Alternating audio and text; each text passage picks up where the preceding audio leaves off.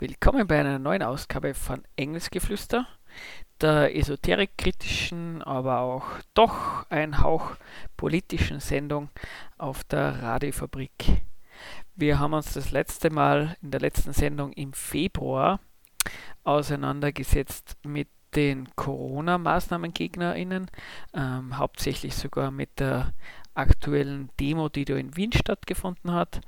Und wir haben uns da auch die Frage gestellt, ähm, wie gibt es denn das eigentlich, dass es so viele Menschen gibt, die da gegen diese Maßnahmen auf die Straße gehen, wo man doch im ersten Moment vielleicht denken würde, naja, es ist Pandemie, ob das jetzt so mit dem Abstand halten und ohne Mundschutz so gut ist, wenn man da auf Demonstrationen geht.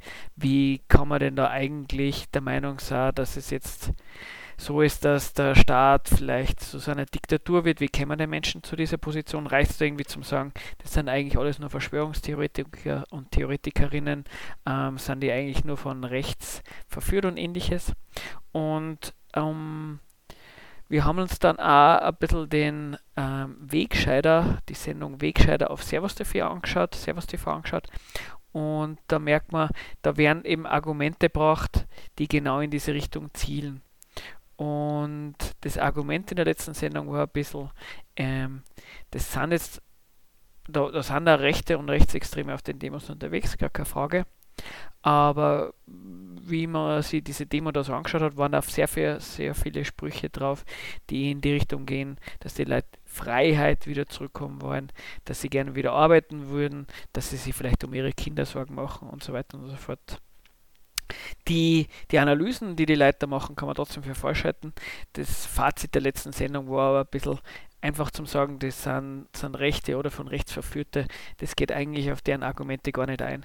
Das ist ein bisschen schwach. Ja, und in der Sendung ähm, wollen wir uns quasi, wollen wir überraschenderweise mit dem Thema ein bisschen fortsetzen.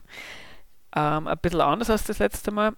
Dieses Mal wollen wir uns zumindest im ersten Teil der Sendung mit einem Wochenkommentar von So auseinandersetzen. So ist der äh, politische Wochenkommentar von FS1, also dem freien ähm, Fernsehsender in Salzburg und der Radiofabrik. Und die haben da eine Ausgabe gehabt, die hat Kassen ähm, Phishing für Faschisten. Und die hat sie ebenfalls mit in dem Fall einer anderen Corona-Demo, die nämlich in Salzburg auseinandergesetzt. Und ähm, da wollen wir ein bisschen reinschauen, was da die Kritik an dieser Demo ist und was man von dieser Kritik halten kann. Und im zweiten Teil der Sendung ähm, schauen wir uns eine weitere Ausgabe dieses ähm, Wochenkommentars an. Und in diesem Kommentar geht es dann um, um Armut in Österreich, speziell um Kinderarmut. Ja, und enges Geflüster. Wenn ihr gern die alten Sendungen nachhören wollt, schaut einfach auf cbafao.at.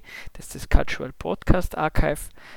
Da könnt ihr die Sendungen von Enges Geflüster, aber auch ganz viele andere Sendungen, also Sendungen von anderen Sendungsmacherinnen anhören. Ihr findet uns auch, wenn ihr einfach sucht nach Blog Radiofabrik Engelsgeflüster, da könnt ihr die alten Sendungen nachhören. Wenn ihr Kritik habt, einfach ein Kommentar auf dem Blog oder E-Mail an engelsgeflüster666 at gmail.com. Und bevor wir jetzt direkt dann in die Auseinandersetzung mit dem Wochenkommentar von So reingehen, zuerst einmal ein Musikstück. Hallo zurück zu Engelsgeflüster. Wie schon versprochen, ähm, vor der Musik habe ich erwähnt, dass wir uns heute mit zwei Ausgaben des ähm, politischen Wochenkommentars so auseinandersetzen. Dieser Wochenkommentar, das ist eine Zusammenarbeit zwischen dem FS1, also dem Freien Fernsehen Salzburg, und dem Freien Radio Salzburg, der Radiofabrik. Und im ersten, der ersten Ausgabe, mit der ich mich auseinandersetzen will, die ist betitelt mit Phishing vor Faschisten und der Untertitel ist Corona-Demos als politische Plattform. Und ähm, um was bei dieser Ausgabe geht, ähm, da möchte ich jetzt erst einmal das Wochenkommentar selber sprechen lassen. So, heute geht es um BGL steht auf und die eigentliche Gefahr der sogenannten Corona-Demos. Bayern Süden steht auf und erhebt sich gegen Söder, Merkel und Co. Im Oktober vergangenen Jahres schlossen sich Selbstständige aus dem Berchtesgadener Land zur Gruppe BGL steht auf zusammen. Auf ihrer Webseite betiteln sie sich als normale Menschen, die mit der Gesamtsituation unzufrieden sind.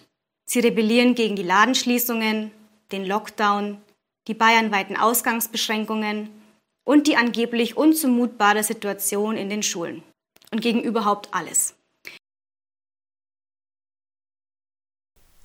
Ja, das wird einfach jetzt hier da quasi ähm, beschrieben wird, ist, um was es in dieser Ausgabe gehen soll, eben diese Corona-Maßnahmen, Gegner und Gegnerinnen, also diese Demonstrationen, die dagegen stattfinden.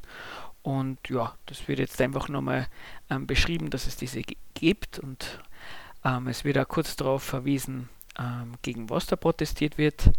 Ähm, ja, also bis auf das, ähm, dass sie gegen eh alles ähm, demonstrieren, ist da jetzt auch noch nicht unbedingt äh, Kritik drin. Die Kritik ähm, folgt dann darauf. Ihre oberste Maxim sei, kein Sprachrohr für Politiker oder politische Gruppen zu sein, sagen die Leute von BGL steht auf. Merkwürdig dabei, der Großteil der Sprecher auf den Demos sind AfD-Politiker. Vor zwei Wochen trommelte der Verein Heimatpflege, Kultur und Friedensbewegung Salzburg gemeinsam mit BGL steht auf eine grenzübergreifende Kundgebung zusammen. Eine Kooperationsveranstaltung zweier benachbarter Schwurbler. Auf Bayerns Seite kamen neben einem pensionierten Polizeibeamten, der das Infektionsschutzgesetz mit dem Ermächtigungsgesetz von 1933 gleichsetzt, auch ein Autor, der mit rechtsextremen Verschwörungstheorien liebäugelt, zu Wort. Eben ganz normale Menschen aus dem ganz normalen Berchtesgadener Land.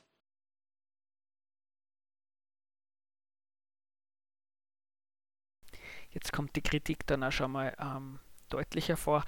Also was kritisiert wird, ist ja, dass die Organisatoren und Organisatorinnen dieser ähm, Anti-Corona-Maßnahmen-Demos sich von politischen Positionen oder Politiker, Politikerinnen, Parteien distanzieren wollen, aber dann trotzdem Menschen ähm, zu Wort kommen, die entweder klar politisch zuordnenbar sind oder vielleicht wirklich in Parteien aktiv sind, wie in der AfD, oder in Parteien in Österreich ähm, aktiv waren.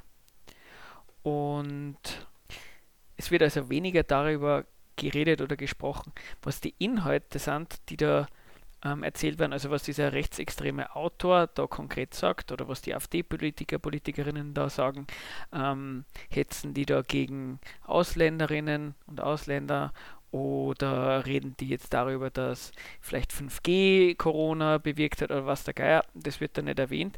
Es wird einfach nur mal festgehalten, dass am Menschen auf dieser Demonstration, die man eh nachvollziehbarerweise für unsympathisch halten kann und deren Inhalte man höchstwahrscheinlich nicht für korrekt halten wird. Aber interessant ist, dass bei dem Wochenkommentar jetzt eben diese Positionen, die diese Menschen vorbringen, ähm, nicht gebraucht werden, sondern rein einmal festgehalten wird, diese Menschen waren auf dieser Demo zu finden. Weiters geht es dann im Kommentar, dass natürlich auf Salzburger Seite so, wie soll man sagen, sehr interessante Persönlichkeiten ähm, da ähm, anwesend waren oder eben Reden geschwungen haben. Zum Beispiel wird erwähnt, dass eine Person da war, die vom österreichischen Verfassungsschutz ähm, beobachtet wird. Auch da auffällig, ähm, was die Person gesagt hat, wird nicht erwähnt. Was die Gefahr dieser Demonstrationen und dieser Kundgebungen ähm, konkret ist, ähm, was daran das Unangenehme und Gefährliche ist, davon handelt dann der nächste Teil des Kommentars. Natürlich, es ist unser Recht zu demonstrieren und uns gegen Missstände und Ungerechtigkeiten jedweder Art aufzulehnen. Und dafür sollten wir auch stets einstehen. Gefährlich wird es aber dann, wenn rechtspopulistische und rechtsextreme Parteien und Gruppen derartige Kundgebungen nutzen, um mit normalen, unzufriedenen Bürgerinnen ihre politische Anhängerschaft zu vermehren. In ihrer wirtschaftlichen Existenz bedrohte Einzelhändler, Kleinbürger mit Abstiegsängsten auf der einen, Schulmedizinverweigerer und rechtsdrehende Esoteriker auf der anderen Seite ergeben eine gefährliche Schnittmenge, die sich rechte Politiker und Politikerinnen gerne zunutze machen. Eine ähnliche Ausgangslage hatten wir schon mal, vor circa 80 Jahren. Vorausgeschickt, dass man jetzt ähm, Demonstrationen, auf denen Bill Gates als Teufel bezeichnet werden, wo Politiker, Politikerinnen aus dem rechten bis rechtsextremen ähm, Spektrum beklatscht werden, wo vielleicht ähm, Redner und Rednerinnen sind, die 5G jetzt als Grund für diese aktuelle Pandemie angeben. Dass man all das für unsympathisch und, äh, würde ich mal sagen, nicht zu Unrecht für falsch hat, das ist nachvollziehbar.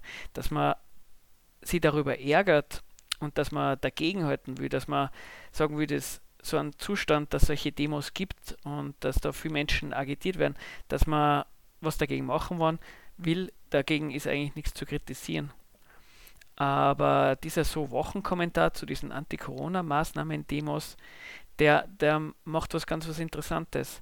Der setzt sich nämlich nicht mit den falschen Positionen und Analysen der äh, sogenannten normalen Menschen auf den Demos und auch nicht mit diesen Analysen und Argumenten der dort mitmenschenden Rechten auseinander. Da, nicht, da wird nicht geschaut, was, was sagen die und was ist dran falsch, sondern es wird, es wird moralische Kritik gemacht. Nämlich es wird gesagt, wer treibt sich darum? Verschwörungstheoretikerinnen, Schwurblerinnen, Leute, die vom Verfassungsschutz beobachtet werden, Rechte und Rechtsextreme. Und das wird dann als Argument gebracht gegen die Positionen, die, die dort ähm, verbreitet werden dass da, und so ist es ja am Anfang vom Kommentar äh, erwähnt, dass da so Positionen vorkommen wie, dass die Leute nach Freiheit rufen, dass die irgendeine Kritik an den Maßnahmen haben, dass die ein Kurz muss weg ähm, ähm, Plakate haben. Ähm, die, diese Positionen, die werden einfach weggewischt mit, ähm, und so ist ja die Fazit vor dem Wochenkommentar damit, dass das jetzt eine ähnliche Ausgangslage sein soll wie das, was wir schon vor 80 Jahren gehabt haben. Ähm, und das ist schon ein bisschen hart, weil es wird offensichtlich nicht die Frage gestellt, wie das sein kann, dass viele Menschen während einer Pandemie Mundschutz und Abstandsregeln ignorieren und das sogar als, als legitimen und notwendigen Widerstand sehen. Na, ähm, diese Frage wird dann nicht gestellt. Es wird vielmehr, ähm, das ist natürlich ein böses Wort, aber es wird die Faschismuskeule geschwungen. Es wird nicht geschaut, wieso glauben denn die Menschen, dass sie dieser Staat in eine Diktatur verwandelt? Ähm, wieso glauben denn die Menschen, dass ähm, Pharmakonzerne und Bill Gates sich zusammentun und ähm, die Weltbevölkerung ausrotten wollen? Ähm, da, da, wird gar nicht der Versuch gestartet, sie mit diesen Positionen auseinanderzusetzen. Ähm, also wie gesagt, um das scheint es da nicht zu gehen. Was aber gemacht wird, ist, es wird betont und es wird klar gemacht, da wird, es, es gibt da Gefahr, eine rechte bis faschistische Gefahr, die da ähm, zustande kommt. Und jetzt wird da nicht explizit gesagt, wer quasi der Adressat dieses Wochenkommentars ist. Also klar, der Adressat und die Adressatin dieses Wochenkommentars sind die Leute, die es anhören. Aber sind das die Menschen, die dann, die dann was gegen diese Demos machen können? Nein, es nicht.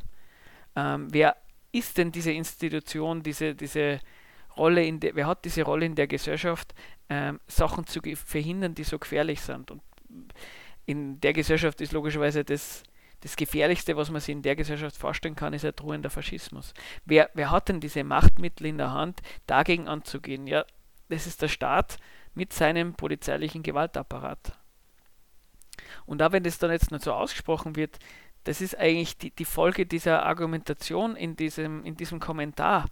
Wenn es denn so ist, dass, ähm, dass da eine faschistische Gefahr droht, uns offensichtlich nicht angesagt ist und erste Priorität ist, dass man die Menschen von ihren Positionen und Argumenten losbringt, dann muss man das Ganze halt, diese Demonstrationen und die Äußerungen von den Leuten verbieten. Ja, und das funktioniert halt nur mit diesem Staat. Ähm, ja, das ist, äh, das klingt alles hart, aber das ist halt die, die, die, logische Folgerung aus den Positionen, die da im Wochenkommentar vorkommen. Und ganz zum Schluss, als Kommentar zu diesem Wochenkommentar, nur mal zurück zum Titel. Ähm, der Titel ist ja Phishing for Faschisten. Und der Titel ist eigentlich recht gut angebracht, weil so wie es der Wochenkommentar macht, ist das jetzt da kein, kein, wie soll man sagen, kein Einzelfall in der Gesellschaft in unserer Gesellschaft wird ganz viel ähm, auf Meinungsfreiheit gehalten. Ähm, und da ist es nicht unüblich, dass man abzulehnende Positionen als faschistisch kennzeichnet. Und das ist ja ganz interessant, das wird auch nicht nur von Linken gemacht, also dass man halt, keine Ahnung, wenn man die FPÖ kritisieren will, dass man halt irgendwie schaut, ähm, wo könnten irgendwelche Positionen, Aussagen oder irgendwelche Plakate ähm, faschistisch sein, anstatt dass man vielleicht anschaut, was sagen die konkret, das machen auch Rechte. Also das ist jetzt auch nicht unüblich, dass irgendwie Rechtsextreme oder FPÖ-nahe Personen ähm, eben von davon reden, dass jetzt irgendwie diese Freiheitseinschränkungen zum gewissen und faschistisch sind. Und dass das so oft passiert, dass in dieser, dass in, ein, in einer politischen Auseinandersetzung, ein Diskurs, in Argumentationen, das, ähm, das ist doch faschistisch als Argument vorkommt, das ist gar kein Wunder. Weil wenn Meinungsfreiheit, dieses Hochhalten von Meinung ist so wichtig in einer Gesellschaft so angesehen ist, dann kann man im Grunde genommen, wenn ich wenn ich konfrontiert bin mit einer, mit einer Kritik an meiner Position, kann ich immer sagen, mag schon sein, aber das ist meine Meinung. Und das ist ein, das ist ein Einwand, den man nicht in, in der Gesellschaft gar nicht für unvernünftig haltet, wo man dann darauf antwortet, ja, okay, klar, es ist der Meinung, aber ähm, findest du, das ist richtig oder falsch, was ich dran gesagt habe? Wenn man dann nachfragt, da wird man dann eher, ähm, da kann es dann passieren, dass man als Faschist bezeichnet wird, weil man sagt, ähm, man sollte sie doch, ähm, weil, weil man dann vielleicht ein Dick weil man dann eben die Meinung des anderen nicht zulässt. Wenn man aber wirklich kennzeichnen will, dass eine Meinung von einer anderen Person nicht akzeptabel ist und man sie nicht einfangen will, dass die gegenüberliegende Person sagt, ähm, ist ja meine Meinung, dann sagt man, aber das ist ja, da muss man es als Faschismus einordnen. Weil da ist dann eine Meinung gekennzeichnet, wo man nicht darauf antworten kann mit, ja, ja, aber das ist ja nur meine Meinung. Und das Interessante ist, was passiert dann stattdessen? Das Gegenüber sagt dann, äh, Entschuldigung, ähm, mich als Faschisten zu bezeichnen, das ist ja wohl äh, im Grunde genommen auch Faschismus.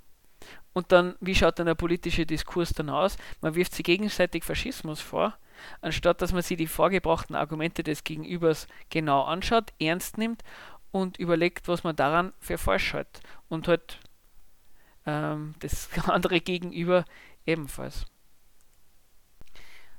Der Kritik, also meine Kritik an dem Wochenkommentar soll auch das Fazit haben, dass es doch wesentlich besser ist, die Leute versuchen zu erreichen, mit denen zu argumentieren und ihnen darzulegen, ähm, wo sie falsch liegen oder warum sie falsch liegen, warum es vielleicht für ihre eigene Lebenssituation besser wäre, wenn sie, wenn sie eine andere Analyse hätten, wieso das mit der Pandemie sie so hart trifft, anstatt zu sagen, ähm, der Staat sollte doch am besten auf die draufhauen, die eine Position vertreten, die man nicht für richtig hält.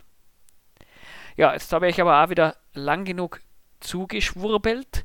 Ähm, jetzt machen wir ein bisschen Musik. Und ja, im zweiten Teil der Sendung wollen wir uns mit dem nächsten Wochenkommentar von so auseinandersetzen, ähm, was um Kinderarmut geht. Bis später.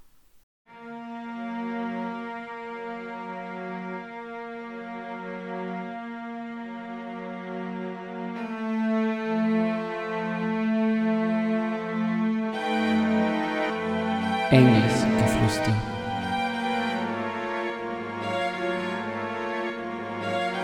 Engelsgeflüster. Engelsgeflüster. Jeden ersten Dienstag im Monat ab 20 Uhr.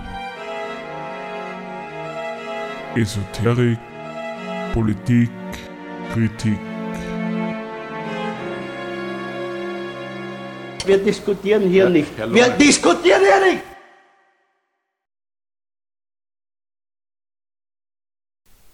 Hallo und willkommen zurück bei Engelsgeflüster, der esoterik-kritischen und manchmal auch etwas politischen Sendung auf der Radiofabrik. Die Radiofabrik könnt ihr hören auf 107,5 und auf 97,3 MHz oder ihr schaut einfach auf radiofabrik.at und könnt dann die aktuelle, ja, die aktuellen Sendungen streamen und schauen, was es sonst noch alles auf der Radiofabrik gibt. In der heutigen Sendung setzen wir uns auseinander mit dem So-Wochenkommentar von FS1, also der, dem freien Fernsehen in Salzburg und der Radiofabrik.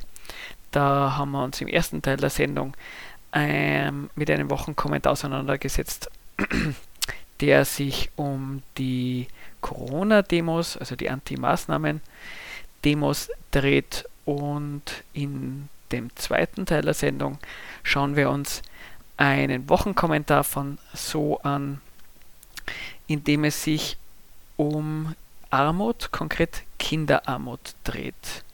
Und ähm, am besten zusammenfassen ähm, tut der Kommentar das eigentlich selbst, um was es ihm dabei geht. So, heute sprechen wir über Geld. Österreich hat als eines der reichsten EU-Länder nämlich genug davon. Dennoch, jedes fünfte Kind in Österreich ist von Armut betroffen. Und das trotz UN-Kinderrechtskonvention und Kinderrechten in der Bundesverfassung. Dass die Armutsgefährdung eine erheblich große Gruppe von Kindern und Jugendlichen betrifft, zeigt aktuell die österreichische Volkshilfe auf. Über 300.000 Kinder gelten derzeit in Österreich als arm oder armutsgefährdet. Und keine Verbesserung in Sicht. Obwohl Österreich eines der vermögendsten Länder der EU ist, bleibt Kinderarmut hier harte Realität.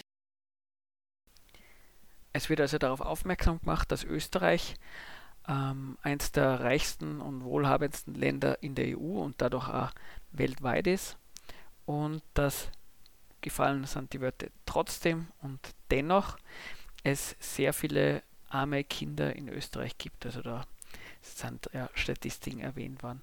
Ebenfalls im Wochenkommentar wird erwähnt, das habe ich jetzt nicht explizit mit reingenommen, ähm, dass das Kinder, also dass wenn Kinder in Armut leben, das natürlich konkrete Konsequenzen hat. Darüber, dass sie, sie gewisse Dinge nicht leisten können, die sie andere Kinder schon leisten können. Also entweder ähm, Freunde, Freundinnen einladen oder vielleicht auf Schulausflügen teilnehmen, dass das logischerweise auch emotional, materiell, gesundheitlich und so weiter und so fort Auswirkungen auf Kinder hat, wenn sie, ja, wenn sie nicht ähm, diesen materiellen Reichtum besitzen, der in der Gesellschaft so relevant ist. Aber eben im ersten Teil, also das, was wir bis jetzt gehört haben, wird festgehalten, ein großer Berg Geld ist vorhanden, Österreich hat Geld und dem gegenübergestellt wird da die Armut von Kindern und durch die Bezeichnung dieser, dieser kurzen, knackigen Wörter dennoch und trotz wieder mal hochgehalten, ähm, das ist eigentlich ein Widerspruch, das sollte so nicht sein. Oder man könnte vielleicht auch sagen, es wird vielleicht eine Frage aufgeworfen, ähm, warum denn das eigentlich so ist. Besonders Kinder Alleinerziehender oder Kinder, die mit mehr als zwei Geschwistern zusammenleben, sind betroffen. Es wird im Wochenkommentar erwähnt und da zu Recht, erwähnt, dass es natürlich so ist, dass gewisse, ge gewisse Faktoren ähm, dazu führen, dass die Wahrscheinlichkeit höher ist, dass man, dass Kinder in Armut leben. Also da wird erwähnt, Alleinerziehende und ähm, Kinder, die mehr Geschwister haben. Ähm, wichtig ist aber dabei hinzuweisen, dass das nicht die Gründe dafür sind, dass ähm, Kinder arm sind. So macht das der Kommentar auch nicht direkt, das ist jetzt gar nicht, ähm, das wir jetzt gar nicht unterstellt haben. Aber ich meine, es wird erwähnt und deswegen soll da mal klargestellt werden, ähm, egal wie viele Geschwister man hat, egal ob man jetzt ein oder zwei Elternteile hat, das ist nie der Grund dafür, dass, ähm, dass Kinder in Armut leben. Da gibt es ein super Beispiel, die Louise Piech, das ist ja eine recht bekannte Persönlichkeit in Salzburg, die ist ja von dieser ähm, Porsche-Familie, die zum Beispiel, die hat vier Kinder gehabt und die war nach dem Tod ihres Ehemanns ähm, alleinerziehend. Ähm, die hat überhaupt kein Problem damit gehabt, dass sie viele Kinder gehabt hat und dass sie ja alleinerziehend waren. Die Kinder haben nicht in Armut gelebt ist jetzt auch nicht die große Überraschung, weil die haben, äh, die Mutter hat ein riesiges Unternehmen gehabt. Die hat sie ja höchstwahrscheinlich, trotzdem, dass sie halt das Unternehmen geleitet hat, wahrscheinlich auch genug Personal für die Kinder leisten können. Ähm, ja, wenn man genug Geld hat, ist es auch relativ egal, ob man jetzt allein erzieht oder zu zweit, weil man hat ja Geld dafür, ähm, dass man sie Betreuung kaufen kann, also organisieren kann. Und äh, ob man jetzt, wenn man ein paar Millionen auf der Seite hat, ist es auch nochmal relativ egal, ob man jetzt ein Kind oder, oder 18 Kinder hat. Ähm, leisten kann man es ja trotzdem.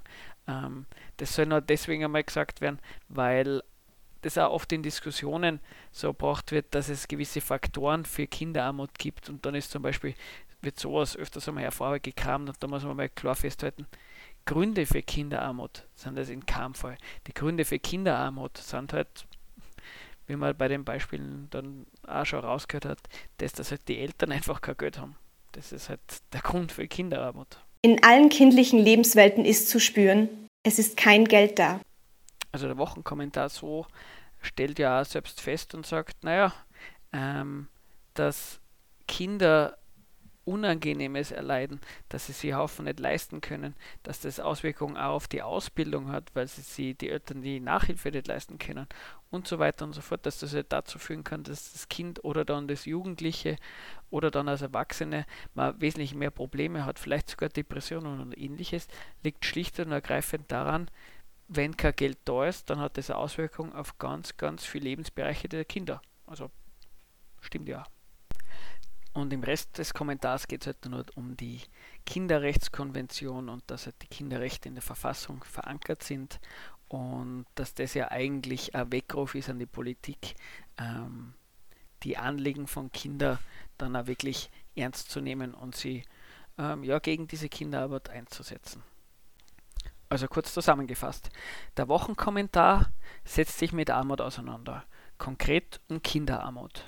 Und es wird darauf verwiesen, dass das, also Armut, Kinderarbeit, Kinderarmut ein Thema ist, ähm, den man auch nicht in so einem Land wie Österreich, was immerhin eines der reichsten Länder der EU ist, dass man dem Thema nicht auskommt. Und es wird auch darauf hingewiesen und zu Recht, ähm, dass Geldmangel bei Kindern dazu führt, dass sie sozial, materiell und sogar emotional Schäden davontragen, ganz, ganz zu schweigen davon, dass das dann natürlich ganz massive Auswirkungen auf Ausbildung und dann auch Chancen am Arbeitsmarkt später und ähnliches zum tun haben. Wo aber die Analyse sehr, sehr schief wird, ist, wenn es darum geht, ähm, dass man mal darüber redet, woher kommt denn die Kinderarmut und wie, wie, wie kommt denn das Geld eigentlich vor in, die, in, in dem Thema Armut, außer dass es einfach nur abgeht. Ähm, ganz am Anfang im Kommentar wird es ja mehrfach wiederholt, Österreich hat sehr viel Geld. Also da, in der Analyse ist da irgendwie eine riesige Summe Geld, in dem Fall wird es wahrscheinlich um das Bruttoinlandsprodukt von Österreich oder ähnliche Statistiken gehen. Das ist eine Riesenzahl. Also wirklich eine Riesenzahl. Und ähm, diese riesige Zahl wird dann halt damit verglichen, dass es sehr viele arme Kinder in Österreich gibt. Und es wird ja gesagt, es wird gesagt, es gibt dennoch oder trotz dieser großen Zahl, diesen, diesen ganz objektiv und nicht so abzustreitenden Reichtum in Österreich, ganz, ganz viel Armut, Kinderarmut. Und mit dem dennoch und trotz soll irgendwie gesagt werden, das, das kann doch nicht sein, das ist nicht in Ordnung, das ist ein Widerspruch, so sollte es nicht sein. Und da wird aber nicht irgendwie gesagt, naja, wieso ist es denn ein Widerspruch? Wieso müsste, da, dürfte denn das eigentlich nicht sein? Jetzt macht einmal, machen wir, mach ich, macht Engelsgeflüster mal äh, eine andere Behauptung. Ähm, das, das klingt im ersten Moment vielleicht ähnlich, ist aber dann ganz was anderes. Die Behauptung ist, weil Österreich reich ist. Deshalb gibt es nie einen Mangel an Armut und an Kinderarmut. Warum soll das so sein?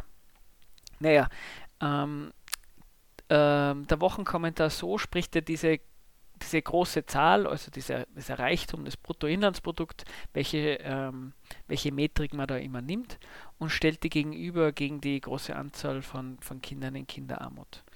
Und da muss man aber mal festhalten, diese große Zahl, dieser Reichtum, der in Österreich existiert, der ist ja nicht aufgeteilt auf, auf alle Menschen in Österreich. Der ist wie jede ähm, Statistik sagt, egal ob das jetzt von der Arbeiterinnenkammer kommt, wo halt dann vielleicht ein paar Prozent mehr in der Hand von Reichen ist, als vielleicht, wenn irgendwie die ÖVP irgendwelche Statistiken sagt, aber keiner streitet ab, dass ähm, nicht der allergrößte Reichtum, in, also der allergrößte Anteil des, ähm, des Reichtums in Österreich, des Vermögens, in der Hand von ein paar Einzelnen liegt. Also das ist übrigens auch in jedem anderen Land äh, der Welt so, die ähm, jedes Land, das ähm, diese äh, Wirtschaftsform Marktwirtschaft, soziale Marktwirtschaft hat.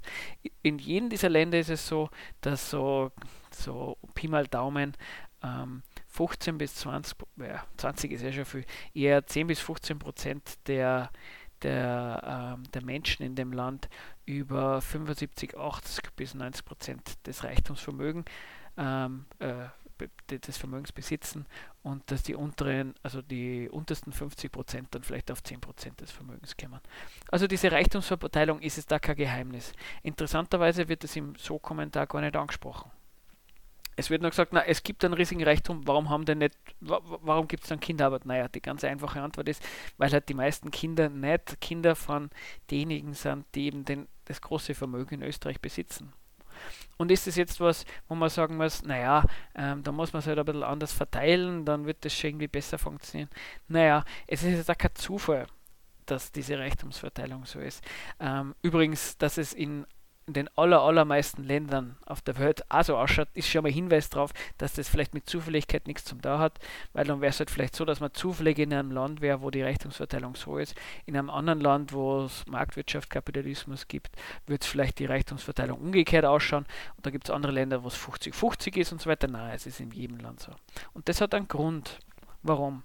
Weil diejenigen, die in Österreich den den allergrößten Anteil des Reichtums besitzen, das sind nicht irgendwelche Lottogewinner und Lottogewinnerinnen. Das sind Unternehmer und Unternehmerinnen. Die haben viele verschiedene Firmen und in diesen Firmen lassen sie den Großteil, also die allermeisten Menschen in Österreich arbeiten für Lohn, also lassen diese Unternehmer und Unternehmerinnen Menschen für sich arbeiten. Also ob das jetzt angestellte Arbeiterinnen, ich würde jetzt sagen kurz Lohnabhängige sind, arbeiten für Lohn bei denen und die Unternehmer und Unternehmerinnen streichen den Profit ein. Und ja, so funktioniert soziale Marktwirtschaft. Der größte Anteil ähm, der Menschen in einem Land arbeitet für Lohn, der reicht dann bis zum Monatsende. Ähm, das so, wie ich sagen, naja, wenn es denn überhaupt so weit reicht. Und der Reichtum, der produziert wird, der also vom Profit, der landet in, der, in den Händen von ganz, ganz wenigen. Und eben, das ist eine Gesellschaft, die sich so einer sozialen Marktwirtschaft verschrieben hat, die produziert notwendigerweise Armut und Lohnabhängigen. Weil der Lohn ist für Unternehmen, was ist denn das Ziel von einem Unternehmen? Ein Profit zu erwirtschaften, ein Gewinn.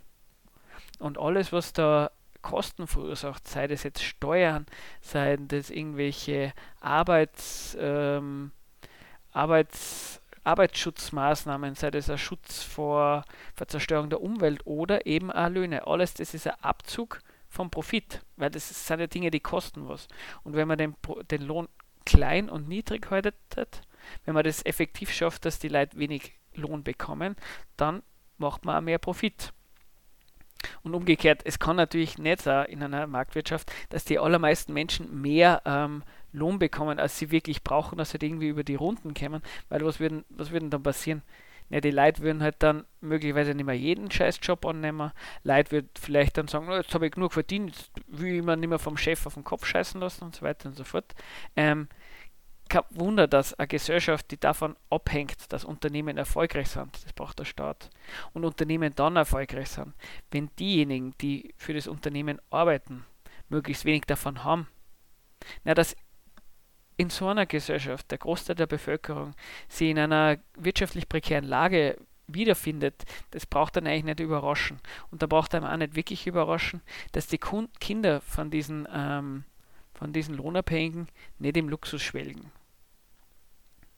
Für den so Wochenkommentar ist die Lösung gegen Kinderarbeit auch relativ einfach. Es fehlt nur am Geld. Und zum gewissen Umfang haben sie ja recht. In der Gesellschaft geht es wirklich überall um Geld. Es ist ja da recht im Kommentar recht genau ausgeführt worden, warum das sozial, warum das emotional, warum das auch gesundheitlich und so weiter ähm, ganz viele Auswirkungen hat, wenn es am Geld fehlt. Insofern ist die Antwort, naja, wenn die Geld haben, dann, dann geht es ihnen besser, das ist vollkommen richtig. Andererseits zum sagen, es fehlt nur am Geld, also muss sich die Politik darum kümmern, dass die an Geld kommen. Ähm, das, das ist in dieser Gesellschaft eine absurde, absurde Forderung, eine absurde Position. Weil sie in der Gesellschaft wirklich alles um Geld dreht. Ohne Geld läuft da gar nichts. Ähm, ist es absurd zum sagen, ähm, naja, die Politik soll sich jetzt irgendwie darum kümmern, dass halt Kinder mehr Geld haben. Weil in der Gesellschaft, die Gesellschaft funktioniert eben nicht so, dass irgendwelchen Leuten einfach Geld in die Hand drückt wird. Weil es genau darum geht, dass die Notwendigkeit, dass Lohnabhängige notwendig an Geld kommen müssen, damit sie über die Runden kommen und um ihre Familie zu versorgen. Das der Grund dafür ist, dass sie sie produktiv machen, dass sie für Unternehmen arbeiten. Für oft genug ähm, wenig Lohn, oft genug für ungesunde Arbeitsbedingungen, oft genug dafür, dass man sie vielleicht dann ähm, von Chefitäten Sachen anhören muss oder Sachen machen muss, die wirklich nicht schön sind. Eben, in einer Gesellschaft, wo es genau um das geht, Geld. Zu sagen, es fehlt nur an Geld. Wenn man sowas sagt, dann, dann, dann, dann will man doch ausdrücken, naja, eigentlich sollte es oder geht es doch um was anderes. Also kann ja, sollte es am Geld doch nicht scheitern. Und ja, in der Gesellschaft scheitert es, wenn es scheitert, dann am Geld. Weil wenn man Geld hat, dann scheitert es gar nicht. Also was was ja nachvollziehbar ist bei diesem Wochenkommentar, ist, dass man sich an dem, an der Kinderarmut stört. Aber was dann halt schon notwendig ist, dass man sich zuerst einmal erklärt, woher diese Kinderarmut kommt und dass man dann vielleicht einen Schluss draus zieht.